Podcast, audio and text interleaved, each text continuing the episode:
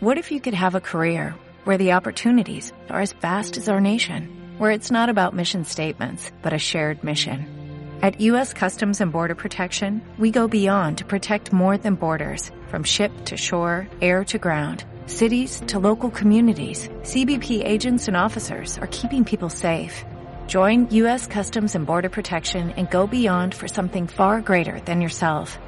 Learn more at cbp.gov/careers. Esto es una producción de Mindalia Televisión y Mindalia Radio, audiovisuales sin ánimo de lucro de mindalia.com, para aportar conocimiento y crear conciencia. Mindalia.com, la primera red social de ayuda altruista a través del pensamiento. Soy Pablo Villarrubia, amigo de gran amigo aquí también de Ángel Jiménez. Y muchas gracias. Gracias. Eh, eh, ahí, ahí, ahí. Un poco de calor humano. Muy bien, muy bien, muy bien. Estoy contento de estar entre amigos. No os conozco a todos, conozco a algunos, pero seguro si sois amigos de Ángel o conocéis, sois mis amigos también. ¿eh?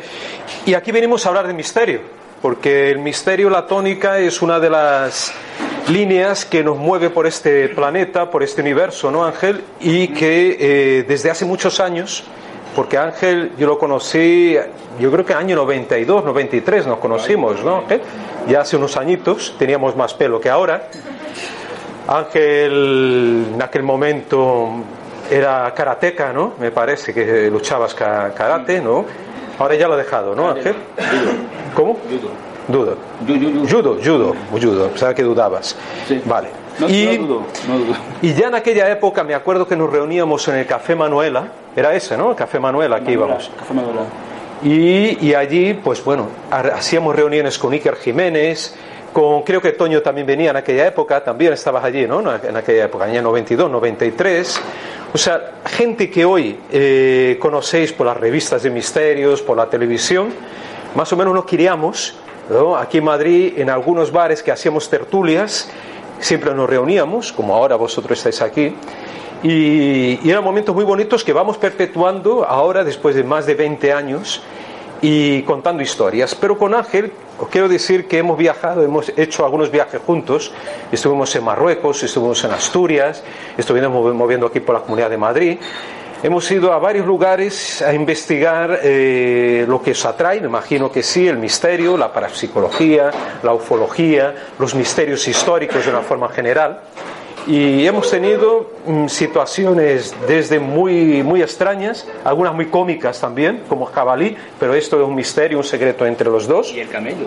Y el camello. Es un animal, ¿eh? Un camello. Si queréis un día le preguntaréis a Ángel, no creo que os vaya a contar, o sí, la historia del camello y del jabalí de Ceuta. Hemos estado, hemos estado ahí en Ceuta, también investigando misterios de aquel, de aquel terruño.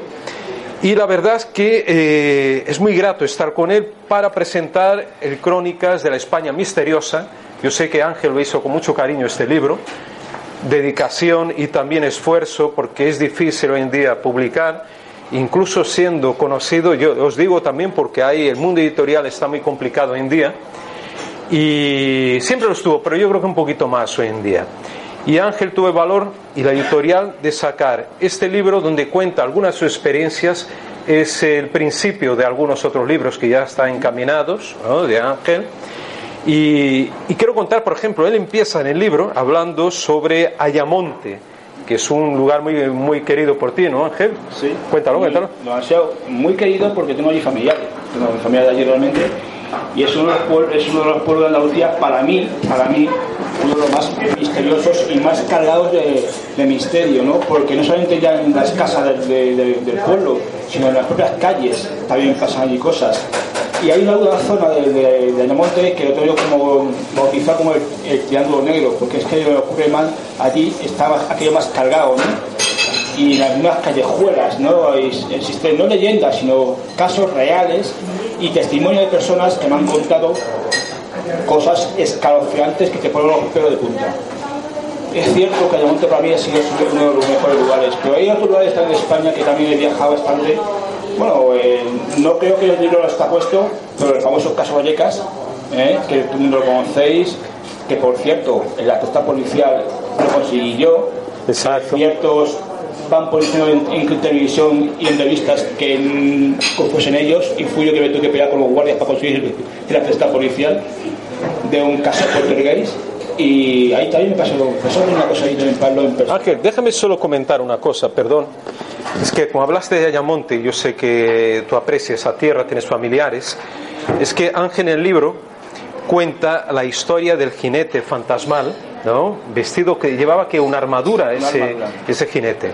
Y yo me acordé que esas historias de jinetes se prodigan eh, no solo por España, península ibérica, Portugal, por toda América.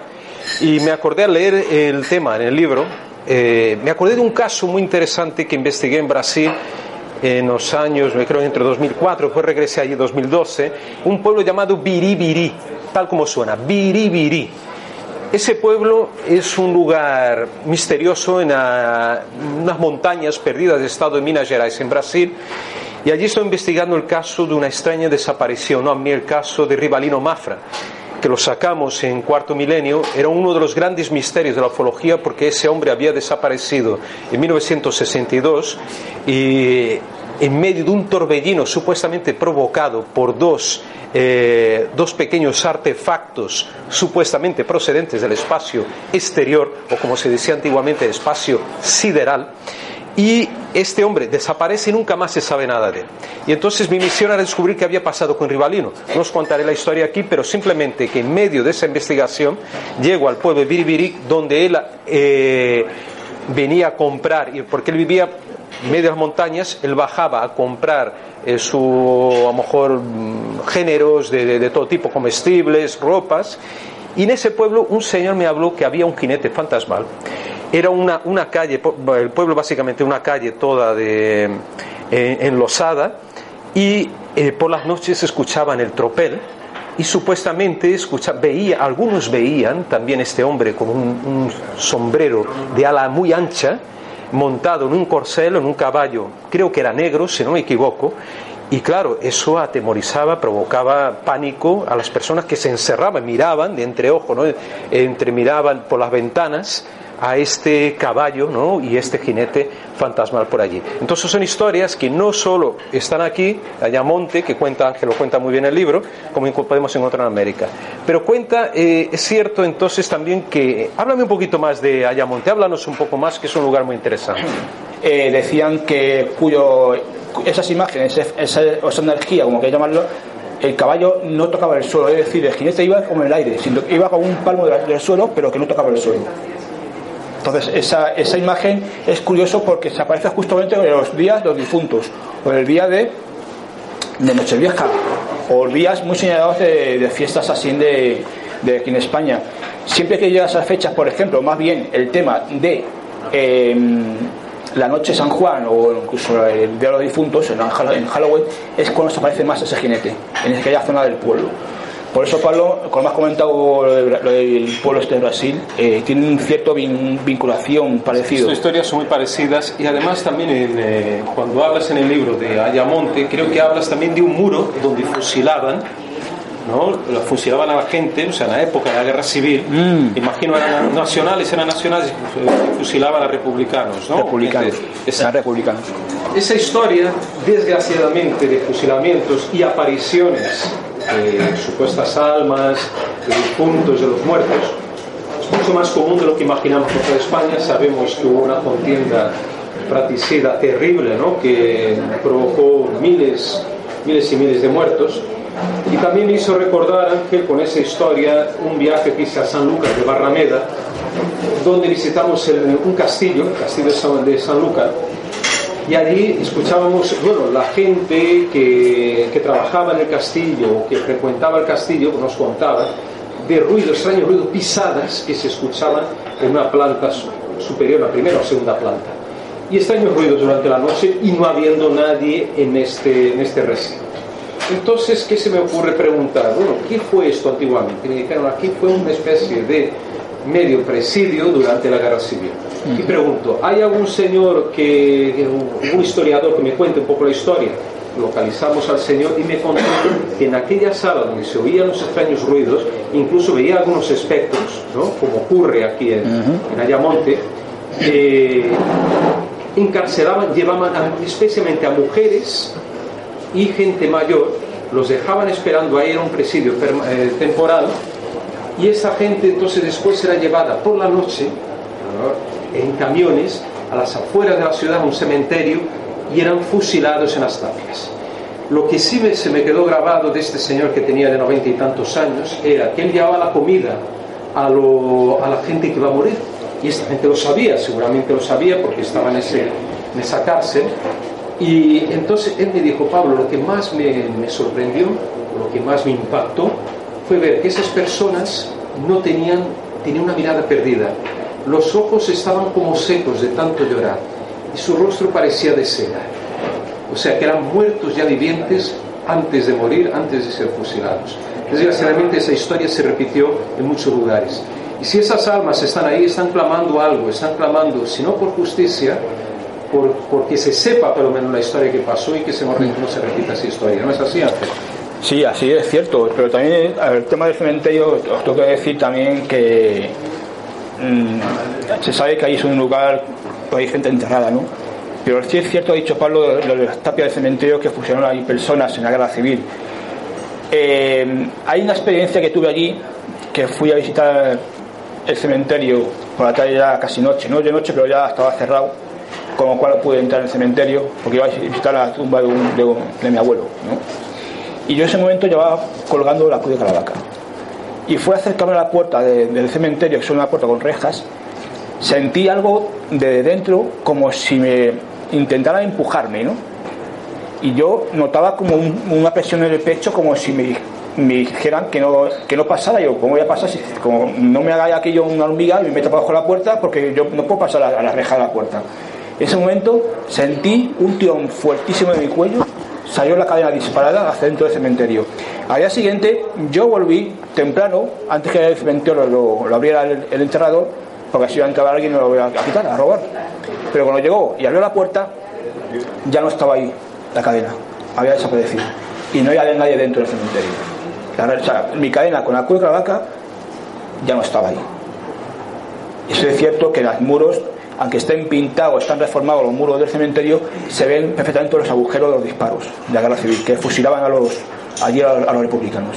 Eso sí que es mm, también, aparte que ese camino, esa carretera que hay allí ahora pues, está faltado antes de la tierra, era un camino, por allí iba mucho un chaval que yo conocí allí, un testigo, también, que iba en moto con su novia y, y cogía ese camino para cortar, para llegar a la casa de su novia, ¿no? Y la de noche la moto se le paró con el depósito lleno, el depósito lleno de gasolina, se quedó para la moto y sentí el trote de unos cuantos caballos que se acercaban a oscuras. Allí no había luz, no había nadie, estaban solos y cada vez se acercaba más. Cuando esos ruidos de caballos dejaban de sonar, la moto volvía a encenderse sola. O sea, es un lugar que tiene mucha historia aquel lugar. Aparte que el castillo, que ya no está el castillo ahí arriba, que es un parador, allí había, existía, bueno, existe, que está tapado, está sellado, un pasadizo que va por abajo del río Guadiana y va a parar al castillo de Castromarín en Portugal.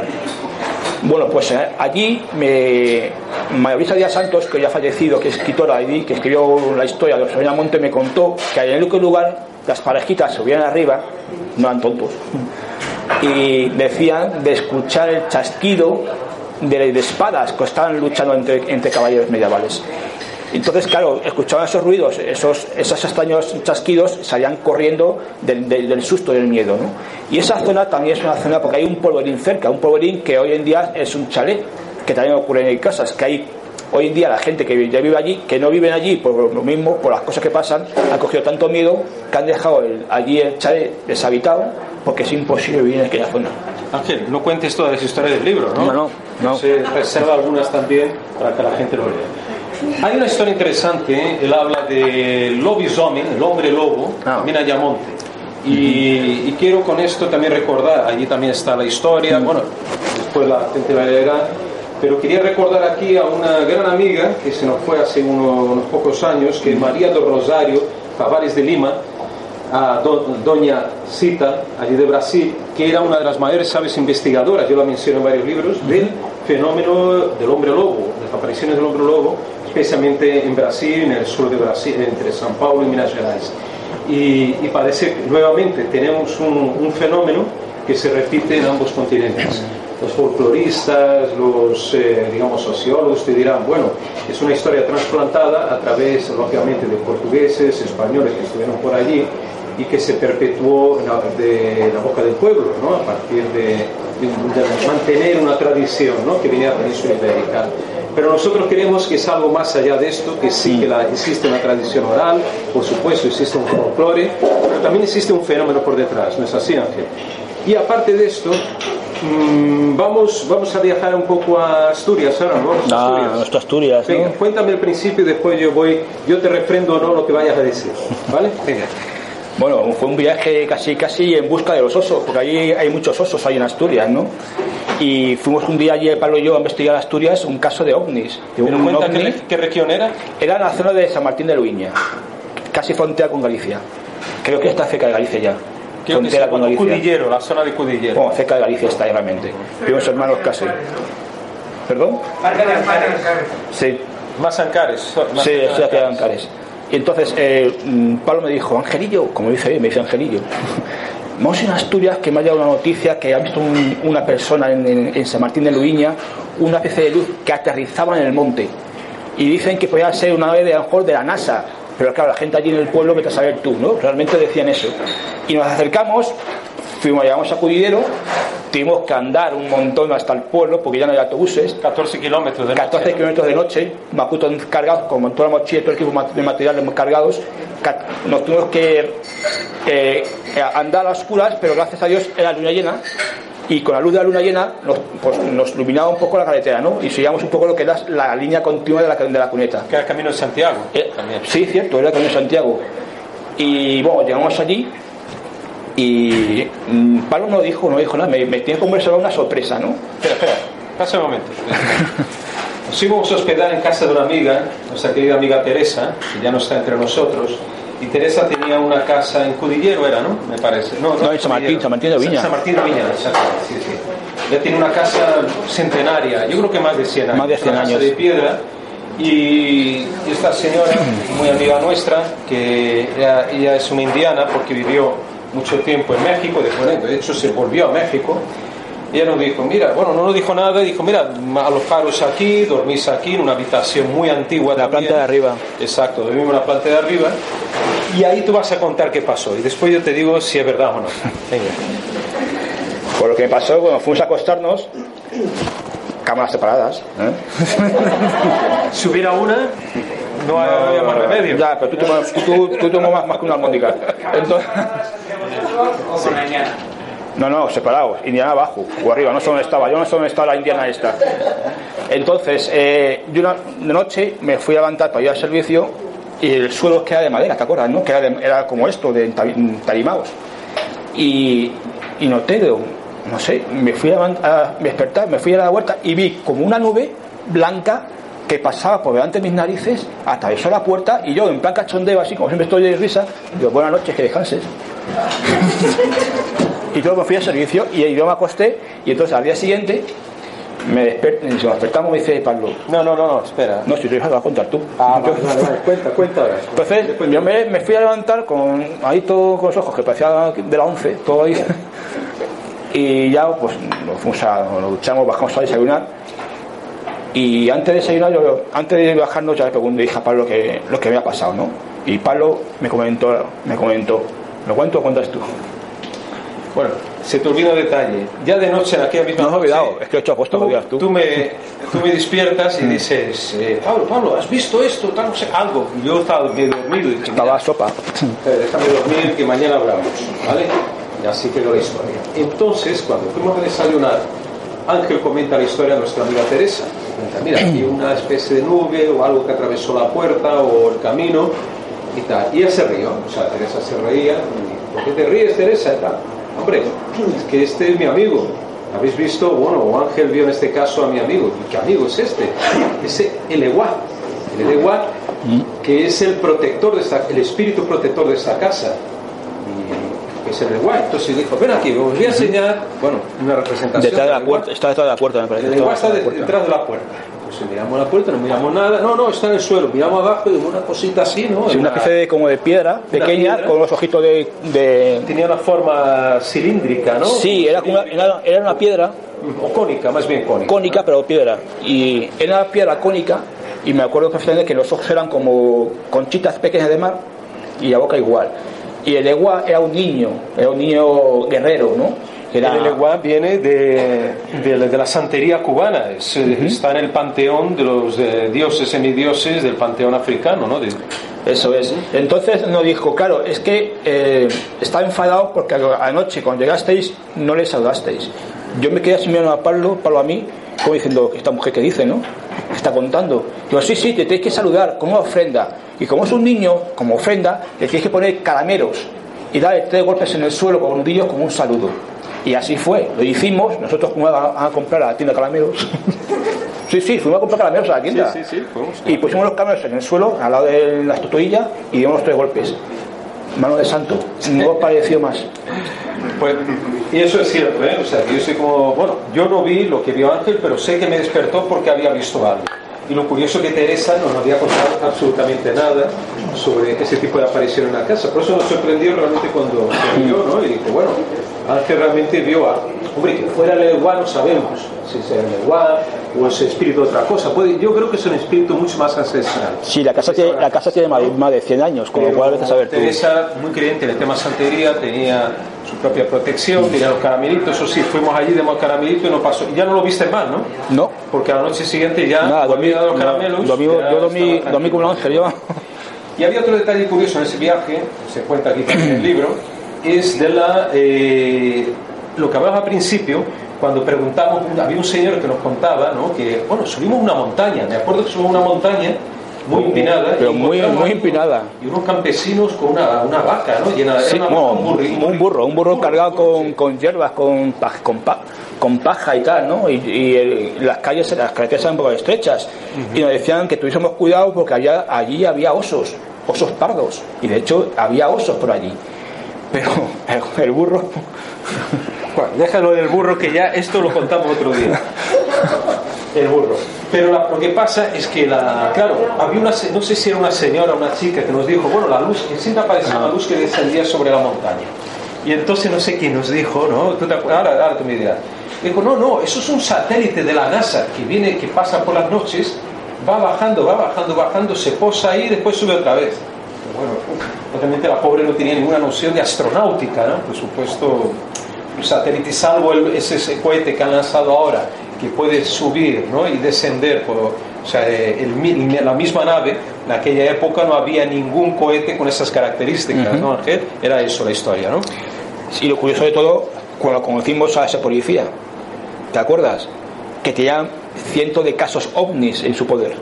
Que era, aparte de policía local de la zona ahí de Gijón, creo que era, Sí, sí, que le llamamos. tenía también datos, porque era investigador de luz de ovnis y tenía muchísimas investigaciones allí.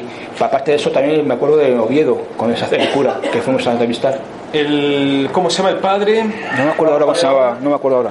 Es que descubrimos a un, de esas historias que no aparece en ningún lugar. Este hombre, yo lo tengo apuntado para entrevistarlo para Cuarto Milenio. No ha Era el no ha muerto ya. Elías, padre Elías. No ha muerto ya. Vamos a ver, el año pasado estuve con él, tú no lo sabes. Ah. Esto, No me dices nada. conté, No no conté. me dices nada.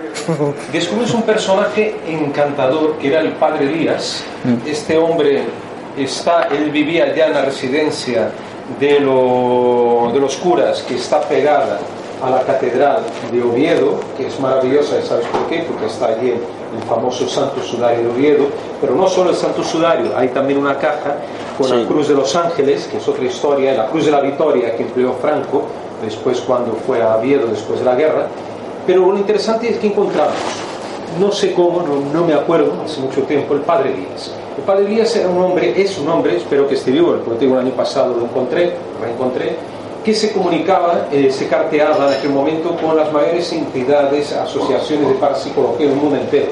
La, la, eh, ¿Cómo se llama? La Me- Metaphysical Society, no, la Sociedad Metafísica de Londres, la de París también, la Sociedad Metafísica de París, y bueno, y otras tantas. Y era un hombre que tenía, que tiene conocimientos muy, muy diversos, muy amplios también sobre la parapsicología. Y nos sorprendió gratamente, ¿no? Cuando nos estuvo contando algunos experimentos de telepatía, varias, varios experimentos que él mismo había, había llevado a cabo mm, y prácticamente desconocidos. Y el año pasado estuve en Oviedo y dije, voy a ver si está el padre Elías vivo. Está muy viejillo, el padre Elías, sigue, le, le tuve, la, tuve la oportunidad de grabarlo con el móvil, un, pensamiento filosófico de en relación a parapsicología y son de esos personajes entrañables que prácticamente no vamos a conocer porque no se ha divulgado. Voy a intentar hacer un esfuerzo para ir allí y hablar con el, padre Elías y hacer una buena entrevista. Además que me, además que me acuerdo que el padre Elías que los, los invitó a, a entrar en su despacho estaba aquello parecía una librería todos Dios por todas partes. Y, cartas, carpetas cartas, y hojas sueltas por ahí por la mesa. era un despacho de estos antiguos verdad desde mesas de estas de madera antigua. Pero que era increíble el hombre ese el hombre. Cosas que os contaba yo me quedé me encantó haberle conocido Ángel, háblanos, mira, yo voy a hablarte un poquito de Gibra León, pero tú vas a completar que también aparece en tu libro. Gibra León, yo me acuerdo, ahí yo fui solo, y creo que fue en el 93, con una revista que se llamaba Próximo Milenio mejor la conocéis porque fue una revista que duró, bueno, duró tres o cuatro años por lo menos. ¿Os acordáis de, ¿no? del próximo milenio? Entre 93 y 98, por ahí estuvo esa revista. ¿eh? Y, y, entonces el director de allí me mandó a hacer un reportaje. Bueno, yo había visto algo y le dije, mira, me puedes mandar a. Fue la única vez que una revista me pagó un viaje ¿eh? para ir a un lugar, ¿eh? la única, ¿eh? porque después nunca más me pagaron. Y entonces, bueno, fui de autobús, eh, lógicamente, claro, de un, un, hostal, pero bien, por lo menos pude ir hasta allí.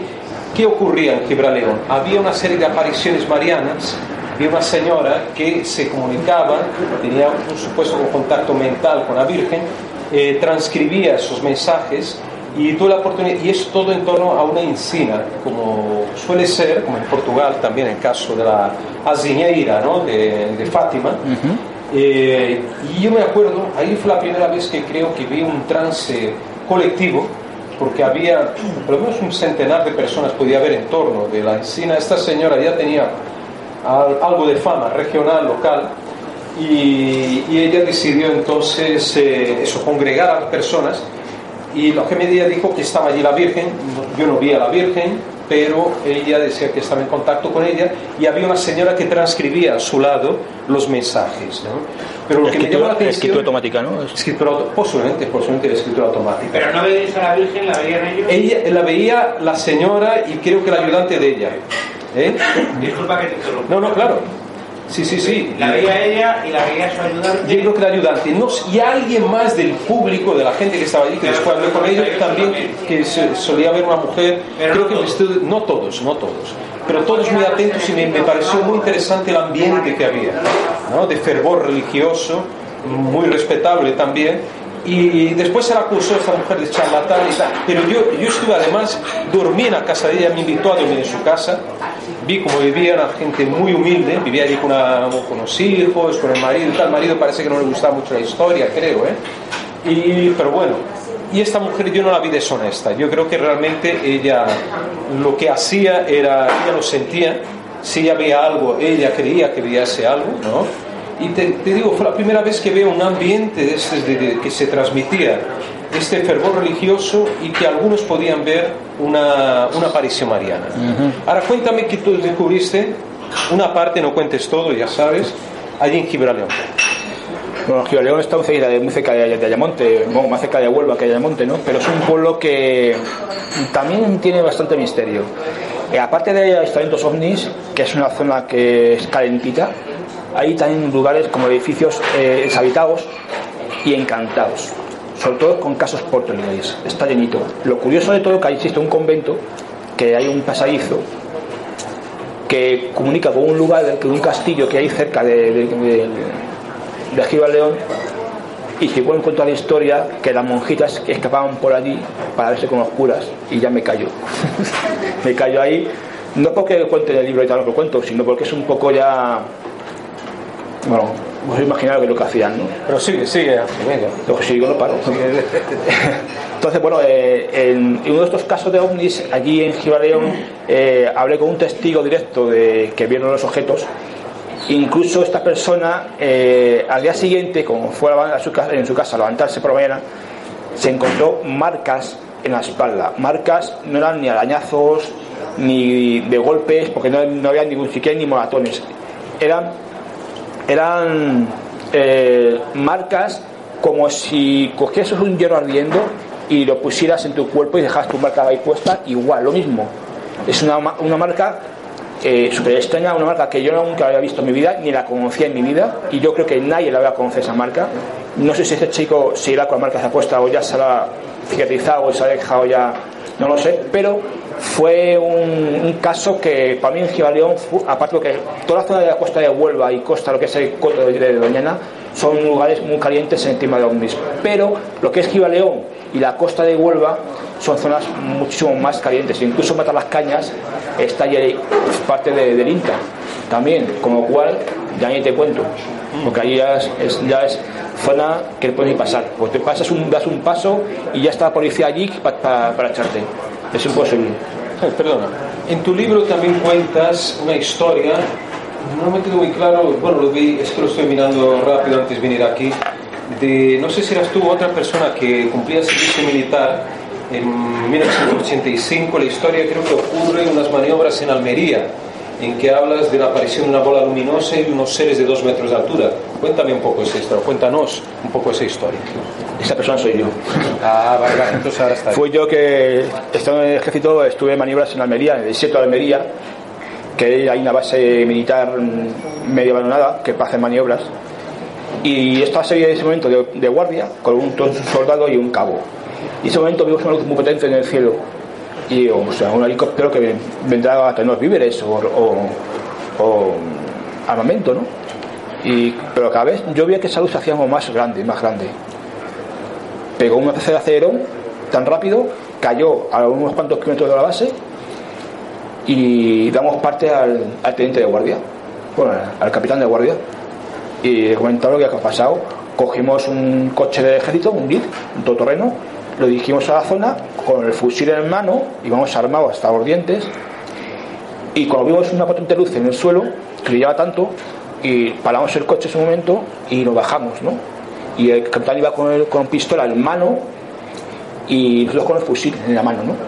Y dijo el capitán, cualquier cosa disparáis, pero disparáis a matar. Nos escondemos entre unos matorrales y yo me acuerdo que salió de de allí esa luz dos, dos seres altos con brazos muy largos. Y hasta ahí cuento. Eso sí, nos dijeron que como dijésemos algo nos cortaban el cuello, estaba prohibido. O sea, los mismos militares nos amenazaron de que no contásemos nada. Pero vamos, hasta ahí cuento.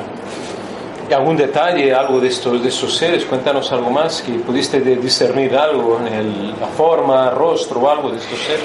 Mira, eh, yo me fijé perfectamente en el rostro y en el cuerpo. Te puedo asegurar que la luz que había tan, tan fuerte que nos cegaba, no dejaba ver nada. Solamente vimos una silueta, vimos cómo eran de altos, pero tú puedes decir si eran ojos alargados o eran grandes. Los ojos no sabíamos porque no, no, no podíamos ver, está- es que nos, nos cegaba. ¿Cuántos eran? Eran dos. Eran dos. ¿Y, y qué pasó con ellos después? ¿Se fueron? ¿Qué, qué ocurrió? No, entraron en la luz ¿Entraron a la luz? y esa luz se apagó. Eh, nosotros no- no veíamos nada porque, el- claro, es como que estás en la calle con el sol, entras en casa y tienes que encender la luz porque con el sol que te da en la calle, pues no ves nada al entrar en casa. Pues igual pasaba ahí, con esa luz tan fuerte que nos cegaba, no veíamos ya, con la luz apagada que se, apagó, no veíamos nada. Vimos después que un zumbido que empezó como a, a cada vez más a subir de tono y ya pegó un acero y desapareció la. Y ahondando más hay historias de todo tipo, como veis en el libro, tenemos también hay misterios históricos, hablaremos un poco más, de templarios, y esta historia también, como me gusta mucho, ya sabéis, el tema ufología, eh, hay una historia muy interesante, la de Julia, que menciona Ángel, no la cuentes entera, una No. parte, sabes. Y a mí me llama la atención porque la historia de Julia puede estar relacionada con un precedente de muchos años antes, del año 57 en Brasil, que es el caso Villas Boas, Antonio Villas Boas, que supuestamente fue el primer abducido de la historia, pero hemos descubierto otro más antiguo, lo publiqué más allá, esto hará unos 3, 4 años, un caso de un señor del año 36 en Campinas, en Brasil. Ese caso todavía, imaginaros, de 36, ¿eh? mucho más antiguo. Y en el caso de Villas Boas, lo curioso es que hay un contacto sexual entre el terrestre y una extraterrestre. Es una historia muy larga, pero está mencionada en muchas páginas web, en muchas enciclopedias. Yo fui hasta, ya había muerto Antonio Villas Boas cuando llegué allí en el 2000, pero hablé con parientes de él, hablé con esposa, hablé con primos, hablé con gente que lo conocía en el pueblo de San Francisco de Sales y, todos confirman, incluso el hermano de él llegó a ver eh, unos días antes de, la supuesta abducción un platillo volante, un forma de platillo realmente, el clásico, y nadie había entrevistado al hermano de Villas Boas hasta que fui a, a un pueblo para localizarlo y fue la primera vez que me dijo, la primera vez que cuento esto a alguien o sea, un periodista o escritor. Y la verdad es que en este contacto hubo un contacto sexual en que él mantiene relaciones con una supuesta extraterrestre y ella señala el vientre de ella, hay un dibujo clásico que aparece ella señalando el vientre y enseguida al cielo, diciendo este tu hijo estará allá arriba, en el cielo, en algún otro planeta, lo que se podría deducir de, de este mensaje. Pero antes tiene una historia terrible, terrible porque aquí también fue llevado a fuerza a bordo del Omni. En este caso son visitantes de dormitorio. Muy brevemente, deja que la gente se quede con ganas de leerlo. Y seguro que se quedarán, porque como lean, está más, más ahí mejor en el libro que que lo cuente. Eh, sí, cierto, fueron, fueron, eran dos además, Pablo, eran dos. Eran dos, ¿no? Sí, pero Julia era una de ellas. Julia, no, Julia era, era, una mujer normal, una mujer normal que vivía en su casa y que en ese momento, pues eh, una noche, pues se quedó completamente paralizada, no se podía mover. Y aparecieron dos seres, vestidos de blanco, y de su bolsillo sacó un tipo de cilindro metálico con una especie de pinzas y lo introdujo en la vagina de la mujer. No hace falta decir que la mujer estaba aterrada, ¿no? Imagino. Estaba aterrada, aparte de que se podía mover, porque quizás eh, ese, la parálisis, ese momento que aparecen esos seres, no sé qué hicieron para dejarla paralizada, pero no se podía ni mover. Intentaba hacer, intentaba moverse como para quitarse de encima a uno de ellos, pero era imposible. Estaba completamente paralizada.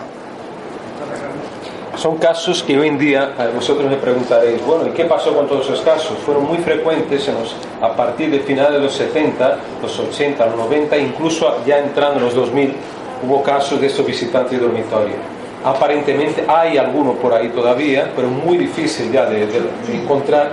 Y toda la gente me pregunta, bueno, ¿y qué pasó con los ovnis? Los ovnis siguen por ahí, eh, siguen siendo fotografiados, habrá imágenes incluso hasta, espectaculares, algunos ovnis triangulares, ovnis en forma de rombo. Me parece que en los últimos años hubo oleadas de ovnis en forma de rombo pero eh, sabemos que existían oleadas. La última, para mí, yo creo que la última gran oleada fue de 96, ¿no? que estuvimos 96, 97. 98, por ahí. Sí, hasta 98, que fue la última. Tú investigaste también, estuve investigando. En la Sierra de Madrid hubo apariciones. En la Sierra hubo muchísimas apariciones. Que tú hablas también aquí, ¿no? De la Sierra de Madrid. Y, y entonces, claro, de, de, pronto ya no tenemos aquellos casos, casos clásicos de humanoides que aparecían como aparecieron hasta, hasta los 90 o en los años 50 tuvo una oleada tremenda. En el caso del 54, en Francia, que de Michel registró muy bien, eh, catalogó muchísimos casos de humanoides en Francia especialmente. Incluso América Latina. Yo tuve la oportunidad de investigar uno de estos casos de la oleada del 54 en Venezuela, en el año 2014, también por el programa por el cuarto milenio. Era el caso de Petare, el barrio de Petare, que está a las afueras de de Caracas, que estamos en el barrio más peligroso de las Américas.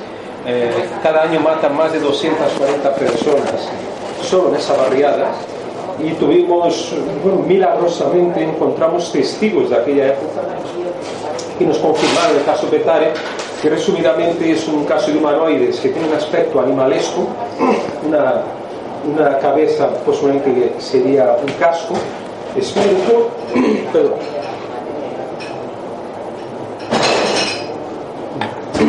portaba un casco esférico y el cuerpo todo cubierto de vello, de pelo. Cosa muy rara, un ser animalesco. Y uno de los eh, protagonistas, un cubano, un transportista, se ensalza en una pelea física, cuerpo a cuerpo, con, este, con esta entidad.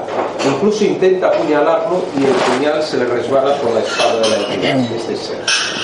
Eh, hay un objeto, se ve un ovni, deja una marca en el suelo, en una calle, calle Bellavista, del barrio Petare, y tuvimos la suerte de encontrar incluso la sobrina de, una, de la mujer que era eh, una de las que había visto el ovni descender aquella noche. La mujer había fallecido, pero la sobrina nos confirmó la historia de su tía, que había visto tal objeto, incluso nos señaló el lugar donde había descendido el objeto. Hablamos con la señora mayor, básicamente hasta que encontramos una abogada, eh, casualmente también un bar, y esta abogada llegó a conocer al cubano que había, desgraciadamente había fallecido dos años antes. Y él me dijo, Pablo, yo conocía muy bien al cubano, trabajó en una empresa de- que era de productos cárnicos durante muchos años, era una persona muy querida, y él murió diciendo, o sea, jurando a pie juntillas, de que lo que había visto, lo que había sucedido en aquel lejano año 54 era real y que no estaba mintiendo. Una historia muy extraña. Y historias como estas, ¿no? Tú hablas también de apariciones aquí en, En Madrid. En Madrid, cuéntanos un poco. Aparte, me recuerda Pablo cuando fuimos a Ceuta. ¿Te acuerdas? Esa, esta familia de mujer con los niños. Pero no cuentes historia, que esa es para el próximo libro. Cuenta otra.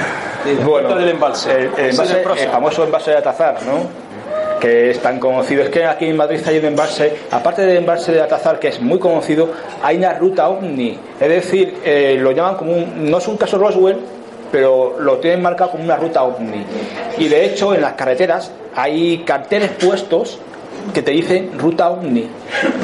Es curioso. Pues es una de las zonas mm, de Madrid más calientes en avistamientos. Se han visto objetos saliendo del fondo del agua del embalse. Eh, mm, se han visto naves eh, aterrizando en ciertas partes de la tierra del, muy cerca del embalse que han dejado las rocas completamente carbonizadas, negras. O sea, una roca que es de piedra durísima, que es el granito, que, que lo, que lo queme por completo y lo quede, vamos, negro como un carbón. De que tener potencia y, ese fuego para poder calentar una roca de ese tipo. Luego, eh, sí, es allí que hay testigos también que a mí me han comentado de verlos salir luces en la montaña que hay, se llama el Pico de la Miel, que es un pico muy conocido que va mucha gente allá a escalar. Entonces, en ese Pico de la Miel hay una zona que hace como forma de V, que dicen que hay un portal. Dicen que por allí han visto salir luces. En, dice que David Benito, que es periodista. David Benito cuenta que ese lugar es un portal que eh, salen y entran luces ahí extrañas. Esas luces las vieron gente de Atazar, del Berrueco, de La Cabrera, y cuando han subido a la montaña para ver que esas luces, esas luces habían desaparecido. Y bajaban, volvían a bajar y volvían a aparecer. o sea, estaban como jugando con ellos, ¿no? Y realmente es una, una zona muy, muy caliente. Es eh, Atazar sobre todo. Ángel, tú estuviste una alerta ovni allí, ¿no? Hace poco, ¿no? Por el, por el programa, ¿no? En Atazal no, hace poco estuve para el programa, fue en, en la Jarosa. que estuve con los compañeros del grupo Dagian. eh, con ellos allí, con el tema del que fueron, el, el alerta fue de Milenio 3, creo que fue Milenio 3 en el programa, en el canal SER, con Iker Jiménez. Y yo estaba allí con, con el grupo Dagian, que estaban aquí de ellos, y que es Guillermo y Dani, y también estaba allí nuestro amigo Santiago Vázquez, eh, que fue que lo hizo todo allí y hubo muchísima gente, hubo cerca de, cerca de 90 personas, creo que había allí, por, sí, había como 90 personas así. Y fue curioso, pero es que después, y el, el grupo de Dayan y yo, eh, otro día nos acercamos al base de Atazar, un lugar también mágico porque está rodeado de trincheras y búnker de guerra civil. Escuchábamos como unos ruidos como si fueran disparos, pero es que después, en ese momento, desde el cielo pegó un fogonazo de luz que iluminó todo el embalse y parte de la montaña. Nos quedamos todos allí, mira, yo, ¿qué ha sido esto, no? Ha sido en décima de segundo como un flash de una fotografía igual, flash, pero se iluminó todo el embalse. Y luego vimos unas lucecitas pequeñas entre los árboles que hay en la orilla de- del embalse de, de Jarosa, que es como un bosque aquello. Yo, a las 4 de la madrugada, ahí no, puede haber nadie, aparte que tienes que cruzar el embalse para ello. Y como mm, lo vio Dani, dice, Ángel, ¿qué es aquello? Y lo vimos, y es verdad. Y se lo dije a Guillermo, nos acercamos los textos a las linternas, y a enfocar con las linternas, esas lucecitas desaparecieron, pero desaparecieron muy, muy curioso. Pues igual que un pez salta del agua y vuelve a entrar, que hace plug en el agua, igual, hicieron plug y sumergieron en el agua. Esas lucecitas desaparecieron. Lo volvimos para atrás y cuando volvimos para atrás, volvieron a aparecer esas luces en el bosque. Pero después ya se desaparecieron de completo y ya desapareció más. Pero fue una noche muy, muy interesante. Ángel, tú que llevas tantos años, creo que más de 20 años, ¿no? Investigando el fenómeno, desde niño prácticamente, ¿no? Dinos qué fue que, que te llevó a, hacer, o sea, investigar todo esto. Cuéntanos, ¿hubo algún motivo especial, alguna, algún caso, alguna situación? ¿Por qué tú te has volcado a, eh, a investigar ¿no? los, los misterios de una forma general? A ver, a mí lo que me empujó fue cuando empecé a ir al Café Manuela y al Café Comercial, ahí en Bilbao, en la vuelta de Bilbao, que iba, pues, que iba Javier Sierra, iba muchísima gente. Entonces a mí me gustó ya el tema, pero vi que había tanto entusiasmo en, cuando hablaba la gente, que yo vi esto, vi lo otro, y ya eh, había algo que me estaba empujando que empezara a moverme, ¿no? Y realmente ahí es cuando tenía yo 17 años, no voy a decir mi edad que tengo ahora, ¿eh? Empecé con 17 años y a partir de ahí empecé a hacer mis pequeños pinitos, ¿no? Me iba con, con algún grupito de gente a, a montaña, iba pues como es siempre, cuando, empiezas- cuando empiezas de arriba abajo empiezas con gente que saben y empiezas a aprender. A partir de ahí, Pablo, empecé yo ya a subir, a hacer mis, mis investigaciones, a meterme por más lugares más, más terroríficos. Ángel, me gustaría que hicieras un- una breve reseña de una persona muy querida nuestra y que nos dejó hace poco tiempo, profesor José Antonio Plaza, que fue prácticamente tú eres discípulo, ¿no? Y, es- y fue tu gran maestro, ¿no es así? Háblanos un poquito de él para que la gente sepa quién fue el profesor José Antonio Plaza. Bueno, José Antonio, bueno, incluso en el libro lo pongo que José Antonio José Antonio era, era antropólogo, antropólogo y aparte era doctorado en psicología y era también psicoanalista y hipnólogo, era hipnólogo. Yo aprendí mucho con él, la hipnosis, porque cada vez que hacíamos un curso yo estaba con él ayudándole, ¿no? Como claro, de colegio de India, porque que se tomaba la camilla era yo, no era él. Entonces, eh, aprendí muchísimo de él. Eh, me enseñó las técnicas, cómo había que hacer una persona de hipnosis, cómo que había que pre- prepararle, como con, con una relajación y con una voz que te empecé a introducir en la mente, ¿no?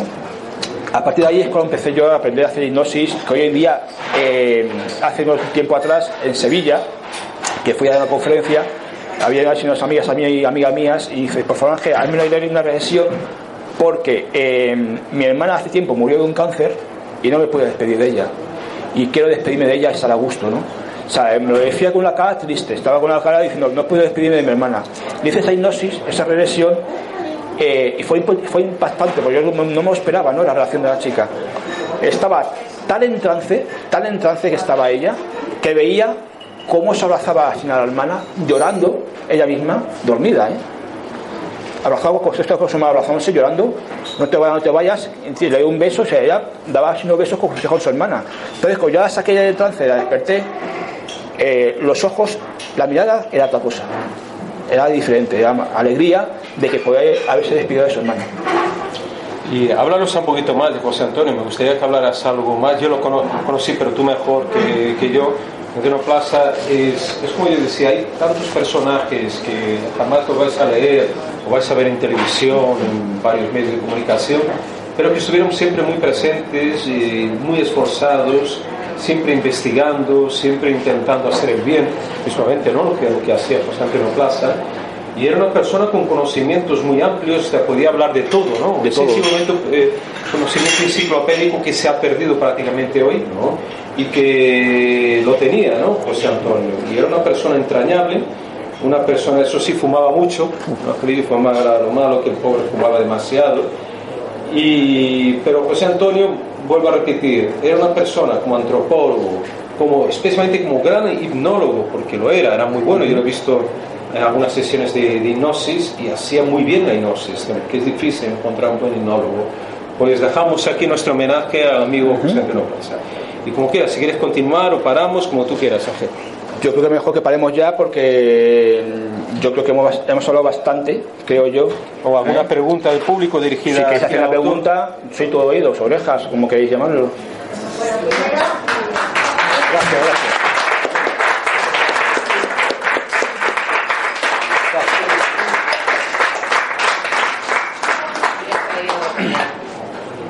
Preguntarle al autor ahí alguna Me hace pregunta. gracia, cuando dices pregunta a alguien, tú callaos. No, Es que igual, en las, en las con- en las cuando yo doy conferencias, en los congresos, igual, hay una pregunta, todo el mundo callado. Con tal que tienen miedo a preguntar. ¿Alguien se anima ahí? ¿Alguna ¿Qué preguntita? pasó en la lastra? En la que la de la bruja. En la lastra, en la lastra. Sí, lo, me pregunto porque estuvieron ellos conmigo, esa noche. Cuéntalo, claro. Eh, fue en- hace, pues fue hace, ¿cuánto tiempo? Hace, fue, en, fue en verano pasado, ¿no? Creo que fue, en verano pasado. Es un pueblo que ya no es pueblo, o sea, queda levantado el muro de una iglesia, porque fue un pueblo destruido por la guerra civil, fue bombardeado. No hay ahí ni nada, son todo piedras, caco- cascotes. Y todo queda levantado, un muro de una iglesia que está bujeada por disparos, y al ladito una especie de choza pequeñita que cuenta la historia que todo aquel que pase por ese lugar le tiran una piedra para que no entre en esa choza. Pues parece ser que esa historia es de esa mujer que su hijo estaba fuera en el extranjero y se le mandó una carta para despedirse de, él, que viniese a, ca- a casa a despedirse de él porque se estaba muriendo y se quería despedir de su hijo. Su hijo le mandó una carta, que tiene na- narices el hijo hacer eso, mandó una carta despidiéndose, a eh, de su hijo pero por, carta, en vez de venir en persona, le mandó por carta a la mujer. Entonces parece ser que esa mujer cuando murió dicen que su alma sigue por allí vagando en espera de que su hijo venga. Entonces, todo aquel que se acerca a esa choza, esa mujer le tiene una piedra. Bueno, pues yo una noche, ahí investigando, con una cámara de vídeo de visión nocturna, me fui a, eh, introducirme en la choza y me tiraron una piedra. Una piedra siempre, además que se ve en el vídeo que, que cruza la cámara del objetivo, una piedra así que me tiró. ¿No? Y pregunté a mis compañeras, digo, más tiene una piedra que va, estoy, estoy aquí sentada por no poder ni moverme. Y me tiraron una piedra. Y luego, eh, una, otra noche, otra investigación que hicimos, que fui con el grupo de Águia, estamos haciendo una psicofonía en la plaza, pues se supone que era plaza, porque hay, hay un círculo que hay en las piedras, Pablo, que es curioso, hay simbología muy extraña que es donde hacían las rituales las, las, las, las brujas, ¿no? porque era un pueblo de brujas aquello. Y empezaba a hacer psicofonía a preguntar. Y yo me acuerdo de Daniel, "Pff, aquí ni nada. Que tranquilo que sale algo, porque conozco el lugar y, te vas a ir seguro. Luego a escucharla allí mismo, la psicofonía, dije, oh, ahí va. Finalmente, pues dije otra cosa, dije, ahí va, pero esto, estos son disparos de cañones. Y volvimos a reproducirlo, la grabadora para escucharlo, y efectivamente se escucharon disparos de, de cañones, de boom, boom, boom, se escuchaba y se escucha perfectamente. Disparos de cañonazos en la lejanía, y la grabadora lo, lo, lo captó en ese momento. ¿Y qué te pasó fue un sitio. Y luego haciendo esas psicofonías sentí eh, es verdad cierto sentí que algo me empujó me empujó un golpe en la espalda que tuve que poner un pie delante para no caerme porque fue golpe fue un golpe fuerte entonces alguien me, me preguntó ¿qué ha pasado? alguien me ha empujado pues estaba preguntando estaba como yo incluso metiendo caña en el sentido, estaba como provocando a posta para que saliese lo que fuera y me empujaron, me dieron un golpe que me puse un pie delante porque casi podía caer. Entonces Dani me dijo, Ángel, ¿qué ha pasado? Porque me han, me han dado un golpe. Y entonces Dani preguntó, ¿qué eras- ¿por qué le ha dado un golpe a Ángel? Al nuevo Ángel, ¿no? Y no sé si hubo alguna respuesta después de la psicofonía, pero esa, esa noche fue, fue interesante. Lo cierto es que que estábamos en el exterior de la quelada y el empujón te metió para adentro. Hacia adentro de la que efectivamente. No, quería decir que todos los fantasmas parece que persiguen a Ángel, ¿no? Le dan empujones, se le aparece de noche. La verdad que atrae, ¿no? A fantasmas, lo atrae a fantasmas. Y es, es cierto, ¿eh? Bueno, mientras que no me traiga al fantasma del Congreso de Diputados, Ahí no- está. Pero bueno, eso está lleno, ya sabemos que. Eso son los peores, pues vamos. Mira a ver si alguien más quiere preguntar algo a Ángel, alguna pregunta más. Mira, a ver, Ángel, te contesta tú ahí. Una más, una más, venga, para terminar. Una preguntita. Chicas, preguntarle algo ahí a Ángel. Una pregunta. La chica le pregunta y me, cocen de sobra, no que me, pregunten nada. Sí. Sobre todo las dos que estén ahí en la esquina aquella. Pues muy bien, sí, entonces. ¿Alguna más? Sí, hemos terminado entonces. No, pues nada, Muchas- pues muchas, gracias por aguantarnos. Gracias por venir. Gracias, gracias.